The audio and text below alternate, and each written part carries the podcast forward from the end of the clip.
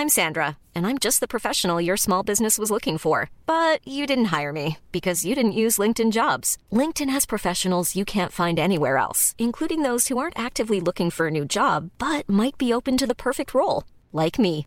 In a given month, over 70% of LinkedIn users don't visit other leading job sites. So if you're not looking on LinkedIn, you'll miss out on great candidates like Sandra. Start hiring professionals like a professional. Post your free job on linkedin.com/people today.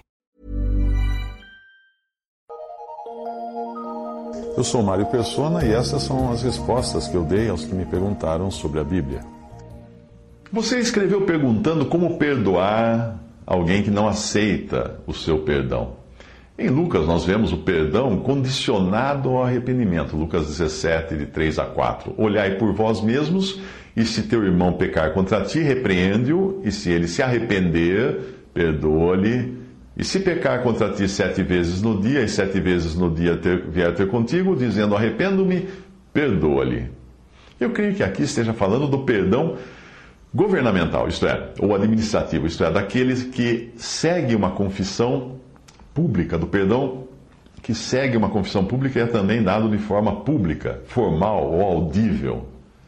Uh, porém, nós aprendemos de outras partes que não devemos guardar raiz de amargura no nosso coração. Portanto, o perdão pode ser feito em qualquer caso, pode ser dado em qualquer caso.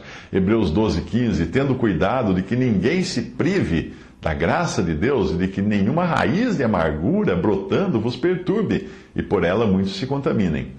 Então, talvez o melhor caminho seja perdoar a todos os que nos ofendem, como Cristo nos perdoou. Evidentemente, Cristo nos perdoou quando nos convertemos a Ele e quando nós fomos a Ele arrependidos, pedindo por perdão, o que mostra que o perdão completo está condicionado ao reconhecimento de pecado da parte daquele que nos ofende. Mas mesmo assim, o nosso perdão deve ser incondicional, como foi o de Jesus para conosco. Lembre-se, de que nós não teríamos ido a Ele se não fosse pela ação do Espírito Santo que nos convenceu do pecado. Efésios 4,32: Antes sede uns para com os outros benignos, misericordiosos, perdoando-vos uns aos outros, como também Deus vos perdoou em Cristo.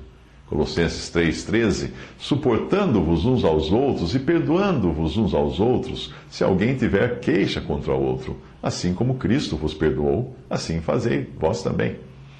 Colocando os meus pensamentos em ordem agora, primeiro, quando eu sou ofendido, devo perdoar imediatamente no meu coração para me livrar da raiva e da amargura que aquela ofensa irá criar se eu ficar guardando aquilo no meu coração, remoendo aquilo. Por que eu deveria alimentar a raiva no meu coração?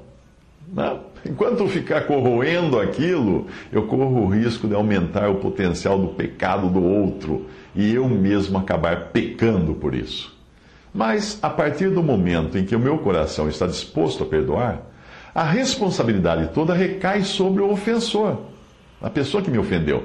Já não é mais um problema meu. Eu terceirizei, por assim dizer, porque eu já não me sinto mais ofendido. Percebe? É ele, essa, é ela, ou a pessoa, uh, quem deve tomar a iniciativa de pedir perdão para ser perdoada de fato. Talvez eu devesse chamar esse perdão no coração uh, meu próprio de disposição para perdoar, uma espécie de embrião do perdão absoluto e completo. Segundo, uma vez tendo perdoado no meu coração, eu já não estarei mais algemado àquela pessoa por causa da ofensa dela. Eu não precisarei mais trocar de calçada quando me encontrar com essa pessoa. Eu não precisarei mais desviar o olhar, virar as costas. Porque, com o coração apto a perdoar, eu me torno acessível para o caso dessa pessoa se arrepender e vir me procurar. Se, se ela perceber a minha boa disposição em perdoar, assim como nós percebemos essa boa disposição no coração de Deus, que fez tudo nesse sentido, as coisas todas ficarão muito mais simples. Mas não é o caso de eu ir a essa pessoa dizendo que está perdoada, como costumam ensinar os psicanalistas, né? Uh, manda você correr lá, abraçar, falar assim, eu te perdoo por tudo, a pessoa nem sabe do que está sendo perdoada, porque nem, nem lembra e se ofendeu. Uh, isso se faz, às vezes, alguns, né? Visando apenas o bem-estar do paciente, não a correção do erro da parte do ofensor. Porque se o ofensor não reconhecer o seu erro, de nada vai valer o meu perdão para ele. Esse será tão inútil quanto um presente que eu compro para dar a alguém e a pessoa nunca passa na minha casa para retirar o presente. Por isso, pode ser o caso de você admoestar essa pessoa pelo seu erro, como ensina em Lucas 17,3, visando a correção. Deus nos disciplina quando nós erramos, portanto, o perdão não deve ser encarado como um paliativo para ah, vamos deixar para lá o pecado, como se fosse algo inofensivo. Nunca é. Pecado nunca é inofensivo. Do ponto de vista administrativo, eu quero dizer exterior ou público, o pecado deve sim ser reconhecido, confessado e julgado antes de ser perdoado. Assim é até nos tribunais humanos. Terceiro, se, se essa pessoa reconhecer o erro e confessar o seu erro em arrependimento, uh, então você pode revelar o perdão a essa pessoa, aquele perdão que você já tinha, vamos dizer assim, pronto, embrulhado, disponível. Eu quero dizer com isso que quando nós fomos a Deus para pedir perdão, Ele não nos deixou esperando na fila enquanto ia pensar se devia nos perdoar ou não. O perdão já estava bem ali, disponível, como um presente já comprado e pago, só aguardando o nosso arrependimento e contrição para receber esse perdão. Assim deve ser conosco.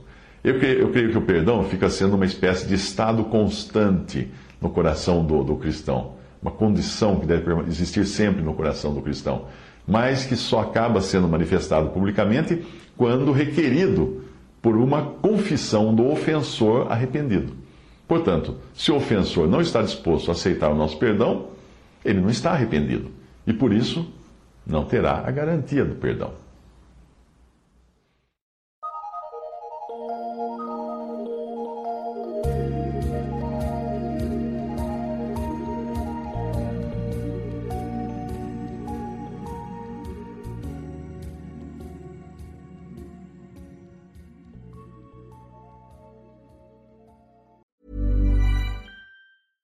Even when we're on a budget, we still deserve nice things. Quince is a place to scoop up stunning high-end goods for 50 to 80% less than similar brands.